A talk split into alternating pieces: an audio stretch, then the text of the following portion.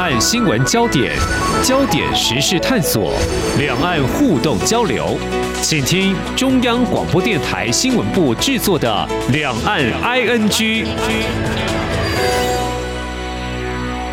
听众朋友，你好，我是黄丽杰，欢迎收听两岸 ING。美国国会去年十一月进行了改选，那么共和党在众议院选举当中赢得多数席位，并且在一月三号召开了新的会期，在十号呢以三百六十五票赞成、六十五票反对压倒性的多数通过了成立美国与中共战略竞争特设委员会，来因应中国挑战的法案。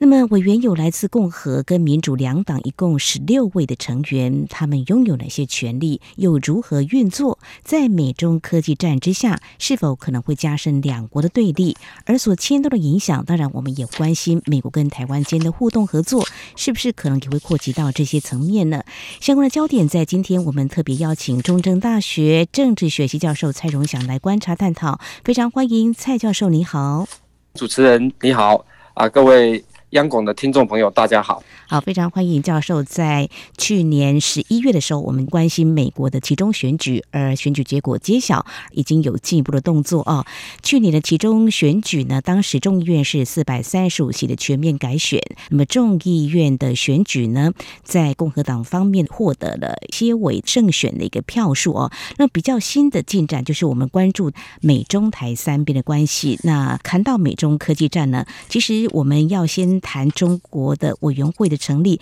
其实众议院的院长呢也在之前呢，但是呢就是麦卡锡。那么之前教授也有提到，他其实在二零二零年五月在众议院就建立了中国的工作小组。那么小组成员啊，当时都是共和党籍的议员，但是在日前所成立的这个特别委员会获得民主党的支持。你怎么样来看？在这个委员会，那获得共和民主两党支持，在现阶段的美中台三边关系到底有什么样的意义呢？好，最新的美中战略竞争的所谓特别委员会，其实是所谓的超党派的，或者是两党的共识所成立的一个委员会。因为我们从票数可以看出来，在三百六十五票啊，中间有四百三十五席嘛，哈，三百六十五票对上六十五票反对，那这三百六十五票里面，其实。赞成的有一百四十六位的民主党的党员，所以这个其实就 Kevin McCarthy 新的众议院议长哦，因为他也历经千辛万苦，然后十五轮的投票才选出来 啊。他有提到这件事情，就是说成立这个特别委员会是一个超越党派的。你从选票的结构来看，确实也是所谓的超越党派的共识。那他这个新的这个委员会，它的比例是这样：未来为组成是七个共和党的国会议员，那五个民主党。七比五的比例，那这个七比五的比例当然是比较符合目前众议院的现状。那跟之前你刚刚所提到的中国工作小组，它是十五个都是由共和党的众议员所组成，这两个不太一样。不过虽然不太一样，但是有一些议题，其实他们新的特别委员会会延续过去所做的，所以我觉得有点是二点零版。好，那二点零版的话，因为目前现在美国的整个政府结构是分立政府，好，也就是说。共和党、民主党都没有办法完全掌握，那么这个这种情况底下，可能需要取得一些共识哦。啊，恰恰好这个对中的议题，就是他们都能够取得共识的一个很重要的议题。两党斗争非常的激烈，但是这个是一个。共识的一个议题。进一步请教教授，刚才你有提到，现在这个十六名成员的比例七比五，比较符合现状，指的是说目前国会议员的比例，就比例来看，共和党掌握的票数会比较多嘛，所以席次多的情况底下，他就用比例是七比五嘛。哦，当然还是以七名共和党为主，那五名的民主党。那这个委员会基本上就是说，他没有办法立法，他不是说就像我们台湾可能有什么法案的的通过啊，对对，他没有办法立法功能。但是他有调查跟召开公听会这两个，好，所以他透过这个东西去做一些对基础事实的调查。那因为我仔细去聆听即将成为这个委员会的主席哈，叫做 Michael Gallagher，威斯康星州的这个议员，哦，就有提到他们要做什么工作。比较重要的是两个层面，一个是中国现在到底有控制了哪些工业，那可能对美国是会有影响的。嗯，那另外一个就是。中国有从哪些美国的科技的产业里面窃取资料？嗯，哦，所以他们来做这个东西，就是说他们做一个打击的对象。那另外一个就是说，他们这个委员会其实在寻求防止台湾出现战争的情况底下，所以其实这是一个就像美中战略竞争嘛，哈，除了美国跟中国的战略竞争，他们也关怀关心是不是台湾未来会发生战争的问题，因为他们一直认为。包括 Kevin McCarthy 也一样哈，他就认为说，这个中国的侵略、中国的经济实力，对美国都是极大的挑战。不过他这里面有提到，他不是讲中国整体，而是讲中国共产党。他们现在就是用中国共产党跟中国人民是分开的。目前的主轴是这样，是，是。那么谈到这些，还有一些细项的部分，我想进一步请教教授哦。刚刚提到您所听到的成员谈到未来他们会监督的面向哦，事实上也蛮符合，就是麦卡锡在成立中国特别委员会之前，他说了这番话，就是未来呢，我们会对一些项目进行调查，包括智慧财产权啊，还有一些学校的宣传跟华盛顿的游说活动，购买农庄啊，还有阻止中。共军事现代化等等，刚才教授你有提到，他们不会立法，像在台湾的立法委员，他们可以立法，也可以开公听会嘛，在立法之前都会有这些程序，但是他们就是啊、呃，会有所谓的调查。请问一下，这个调查是在事前的调查，是事后再做？你这个投资是不是有一些问题？是不是还有中国的元素？是在事后吗？嗯，对，就是说基本上有一些，比如说过去我们讲那个过去中国的。工作小组里面，哈，嗯，它其实就有类似做这方面的一种调查，但是调查里面他也会做一些政策建议，哈。那政策建议的情况底下，比如说他认为美国应该加强台湾的贸易关系，嗯，好，那二零二零年他提出这样的一个报告之后，其实最近就有台湾跟美国的贸易，嗯，那另外一个，比如说我再举一个例子，其实它这里面有关对于中国管制里面很重要的是，他们会提到所谓的 TikTok。也就是那个抖音，抖音，好，嗯，这个问题呢，对于美国国会来讲，这个非常非常的重要，因为他们认为这个抖音，呃，你几乎每天，如果你上你的 Facebook 哈，你即使没有抖音的 APP，你上 Facebook 都可以看到很多抖音啊。是的，那这个抖音的短影片里面，中国叫短视频，嗯，里面其实会出现很多就是所谓的认知作战的问题，哦，比如说可能会批评美国的政治的进程啊，美国民主的缺点啊，那。另外一个就是说，做一些中国的大外宣，哦，就是啊，宣扬中国的一些东西。那这些东西呢，如果你从言论自由的角度来看，其实好像就是大家做一些表演的活动嘛。这个到底会什么影响？可事实上，这些资料会回传到中国去，嗯哼，哦，很清楚是这样子。那在中国又。其实是有些东西是被限制住的，但是因为它会利用民主体制，用这种所谓的这种抖音和 TikTok APP 的一个平台，就会造成美国非常非常多的就是可能是假讯息，哈，嗯，呃，英文叫 disinformation，哈，那这些认知作战，其实美国国会其实是比较主张比较全面禁止的，哈，他也通过一些法案说要禁止这个东西，但是行政部门来讲，可能。动作就会稍微慢一点点，哦，但不管如何，我觉得这个是一个，就是说很清楚，他们已经清楚的知道说，这样一个非常受欢迎的这样的一个 APP 的平台，对美国政治的影响是非常非常大的。台湾也有管制嘛，因为我们台湾的公务员是不准用这个所谓的抖音 TikTok。另外有一件事情哈，就是说中国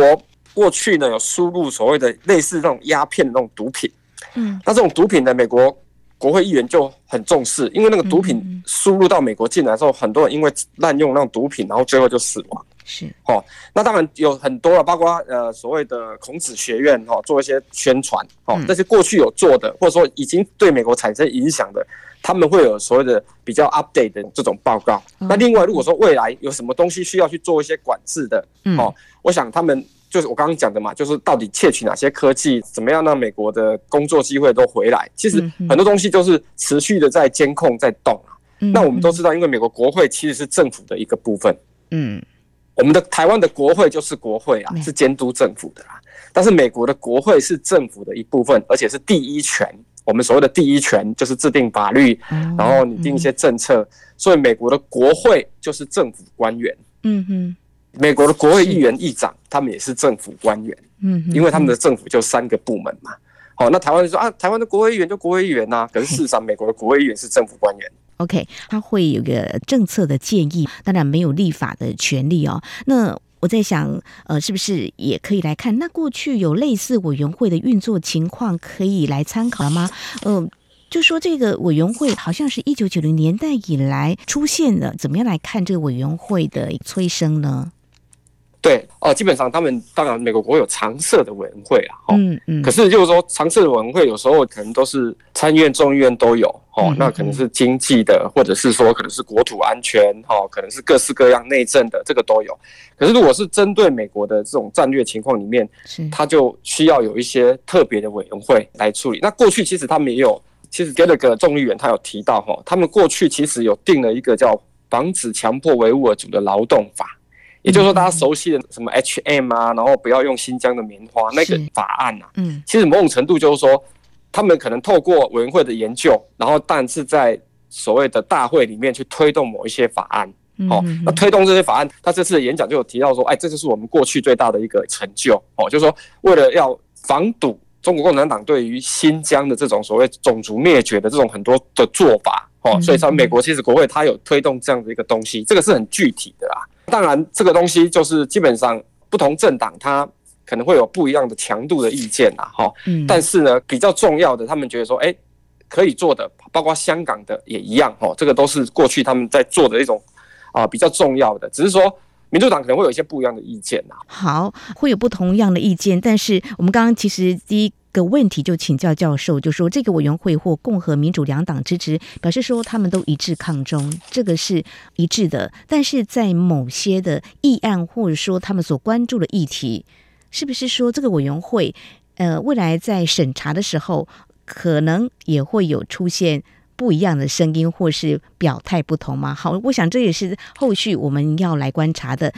我想在稍后节目的后半阶段呢，我们再继续请中正大学政治学系教授蔡崇祥为我们做进一步的解析哦。那么就是美国的众议院呢，成立了这个中国事务的特别委员会，那么这是获得共和民主两党的支持，那么显示呢，这个美国国会过去在节目当中我们。一直在探讨跟确认，就是说，是不是美国国会是抗中的？但是在美中科技战之下，美国也有行政命令立法来限制所谓的含有中国投资或相关的一些立法。但是这个国会的监督，它可以对政策建议会产生什么样的影响？我想在稍后再请蔡教授为我们进一步的解析。今天的新闻就是明天的历史，探索两岸间的焦点时事，尽在《两岸 ING》节目。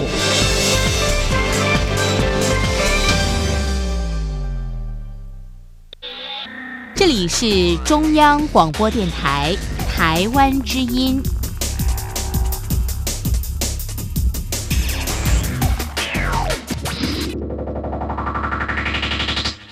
这里是中央广播电台，听众朋友继续收听的节目《两岸 ING》。我们在今天节目当中邀请中正大学政治学系教授蔡荣祥，针对美国的众议院在日前通过成立了一个美国与中国战略竞争特设委员会。那么这也是新一届国会首次打破党派界限通过的一个决议案哦。那么这个委员会呢，会检视美国在中国大陆的投资。那么也有些讯息。啊，有报道显示，包括呃享有啊这个税务优惠的养老基金呐、那么他虽然没有立法权利，但是他可以对政策提出一些建议。那么在啊监督的面向呢，当然也有包括一些减少依赖中国大陆的一些药品、稀土矿产等等这些办法哦。那么接下来我们就要请教蔡教授哦，他虽然没有立法权，但是有政策建议权哦，同时有针对有关中国大陆。的一些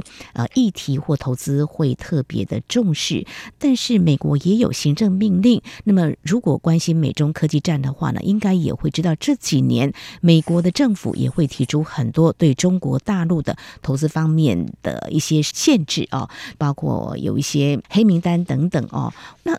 怎么样来看这个委员会成立之后，未来对于行政命令这个部分的话，它会发挥什么样的作用呢？这个问题其实涉及到美国的宪政制度里面，哈，总统的行政命令，因为他的这个总统的行政命令并没有规定在宪法里面，嗯，好，但没有规定在宪法里面。哦，我们简单讲，就是说，如果法律有授权可以行政命令，当然没有问题。哦，那如果假设法律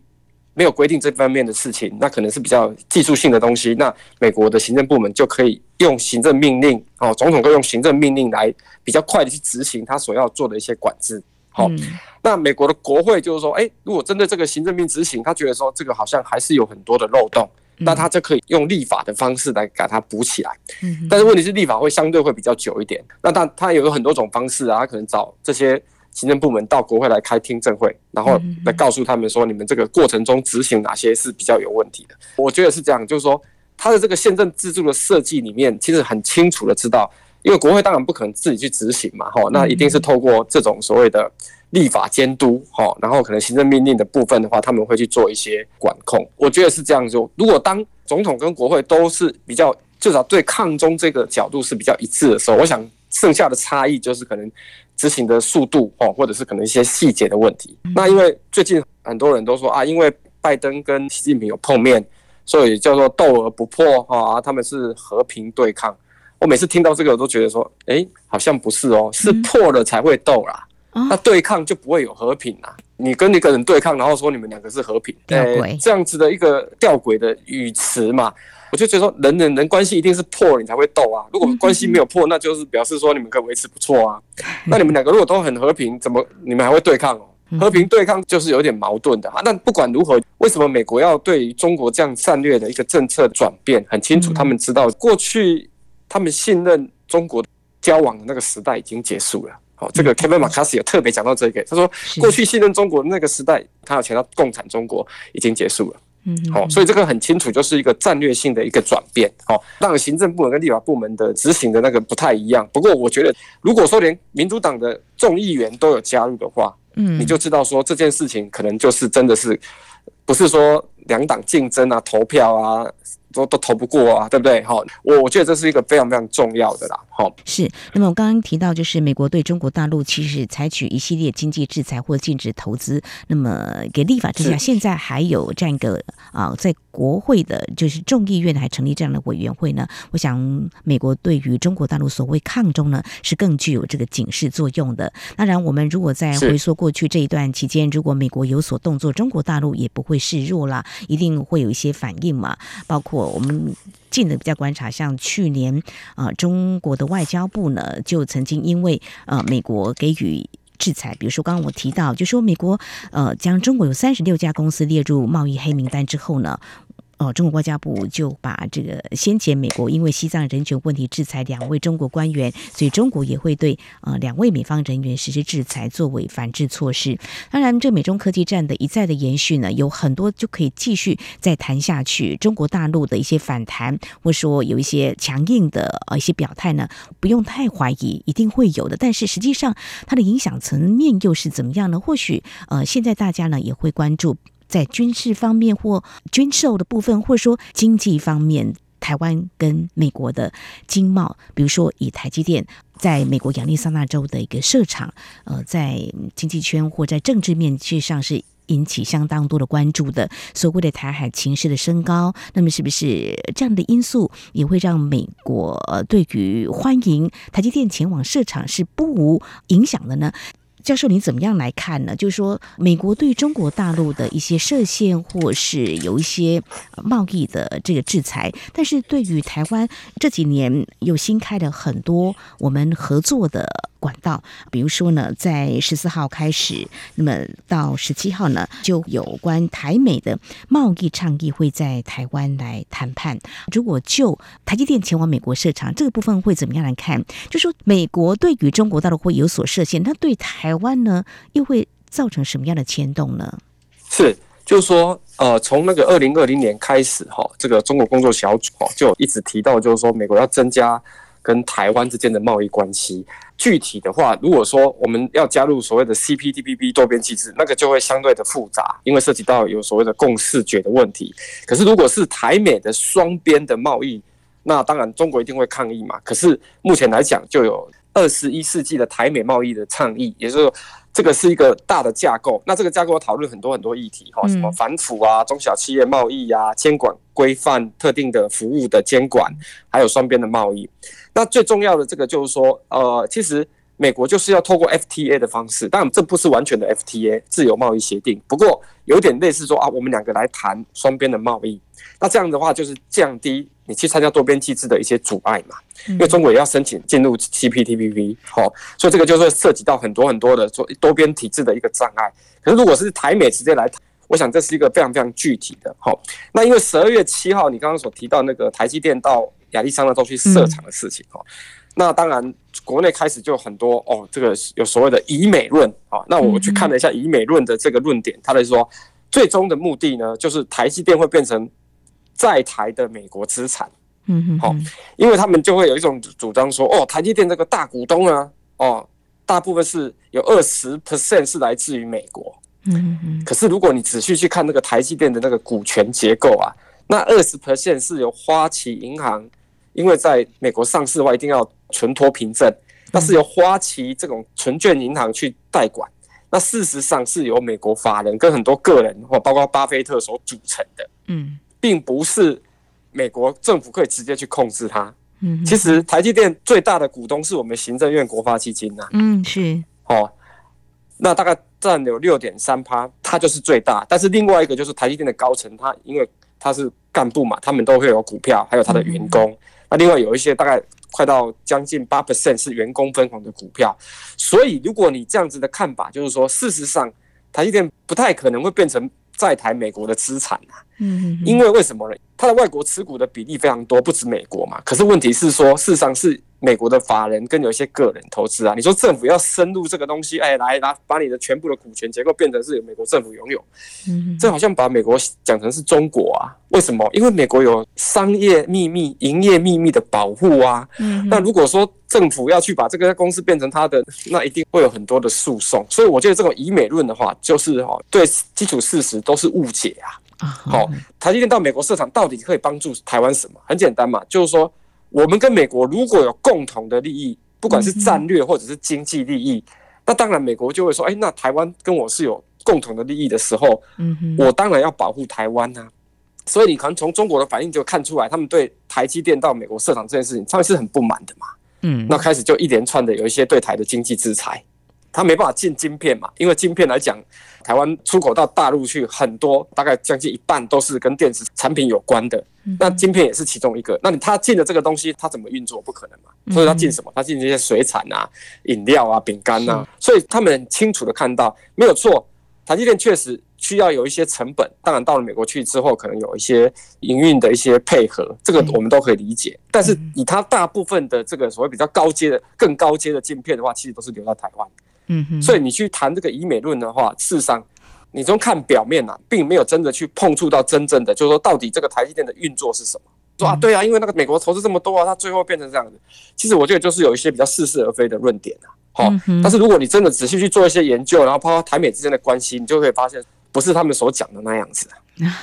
对，这是我要强调的。是非常谢谢教授您的释疑啊，就是外界啊有这样子的一个质疑嘛。那台积电前往美国投资呢，呃，在这几年的台海情势升高，真的有太多的观察跟揣测的了哈。但是台积电呢，毕竟把这个高阶的这个技术的这个晶片呢，还是留在台湾。呃，不管是前往美国的投资，或者是说跟日本的企业合作，在日本的投资，我想台积电它的。呃，策略呢，应该也会非常的清楚。比如说在地服，或者说在整个国际情势的一个变化的情况之下呢，当然它也会有相当的阴影哦。我想这是谈到有关美国跟中国大陆的他们的关系趋于对立呢。我们今天是从美国的众议院成立中国的特别委员会哦，那么未来它的运作可能会产生什么样的影响？刚才我们也有提到台美。之间关系的深化，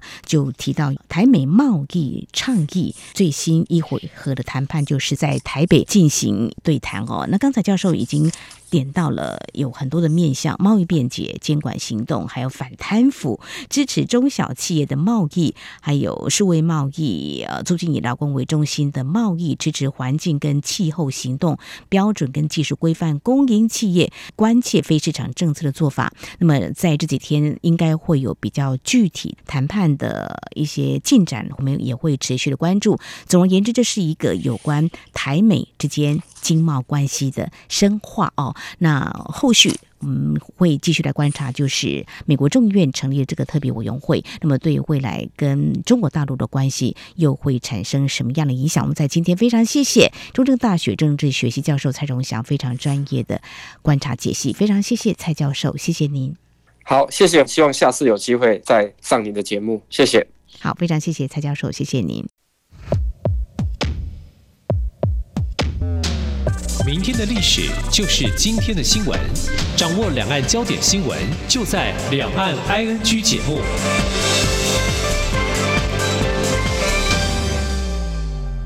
好，那么在刚刚我们所谈的议题当中呢，相关的焦点，我们再进一步关注。首先是有关台美二十一世纪贸易倡议，从十四号开始一连四天在台北举行第二回合的谈判，美方有二十多人到台湾，由贸易代表署助理贸易代表麦卡廷带队。而根据我方行政院经贸办表示，在美国拜登政府目前没有关税谈判授权的情况下，双方是用堆积木的方式。推动协议签署，已经涵盖区域贸易协定的所有重要成分。等未来时机成熟，就有机会完成我方期待的台美自由贸易协定 FTA。而刚才我们也提到，台美二十一世纪贸易倡议涵盖多项的谈判议题，而这次优先谈判有四项议题，包括了贸易便捷化、中小企业、反贪腐以及良好法规。那么会涉及到有关进出口、电子支付等等方式，那么良好规范是指台美双方会基于对良好治理还有遵守法律的观念；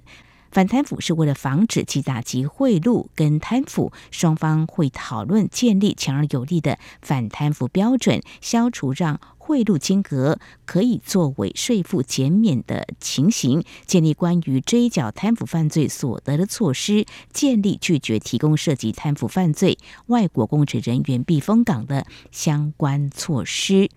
那么，继续谈到美国禁用。TikTok 抖音的那么根据皮尤研究中心资料显示，全美三分之二的青少年在用 TikTok，是美国最大的使用族群，让 TikTok 这个年龄层的受欢迎程度仅次于 YouTube。那么，根据《纽约时报》报道，过去一个半月，全美有十九个州陆续禁止州内公家单位的装置跟网络连上母公司为中国企业字节跳动的 TikTok 短影音的 App。但是有没有成效呢？《纽约时报》在访问了多所大学还有学生们的反应呢，下了这样的一个注解，就是呢，尽管美国国内很多国会议员跟有关单位坚称 TikTok 会外泄像是位置、个人习惯跟国家利益。这些敏感资讯给中国政府，甚至成为北京的问询工具。但是，学生反映认为，TikTok 国安风险议题，两党政客跟青年学子呢，其实是平行的两个世界。因为如果以澳本大学学生们就表示，学生族群虽然是多拿来娱乐，但是 TikTok 确实已经融入校园生活，像同学们会用来帮学校的球队宣传、社团招募，还有购物开箱、炫耀等等，要禁止恐怕是很难的。至于在相关的新闻焦点，根据台湾自由时报报道，有军事迷在国外网站上发现有人兜售台湾情报机构的机密文件，范例中针对人员家庭背景描述完整，资料实居要价十五万美元，更强调有足够的钱可以提供更多。而调查局表示，已经掌握有关资讯，并且积极进行调查处理中，相关细节不便透露。另外，陆委会是提醒，为了加强台湾民众前往中国大陆的急难救助服务，已经新建置一个国人附录动态登录系统，也在今天一月十六号正式上线。陆委会特别呼吁，前往中国大陆民众能够多加利用，以利政府及时联系，提供必要协助。好，以上就是今天两岸安居节目。非常感谢听众朋友您的收听，黄丽杰祝福您，我们下次同时间空中再会。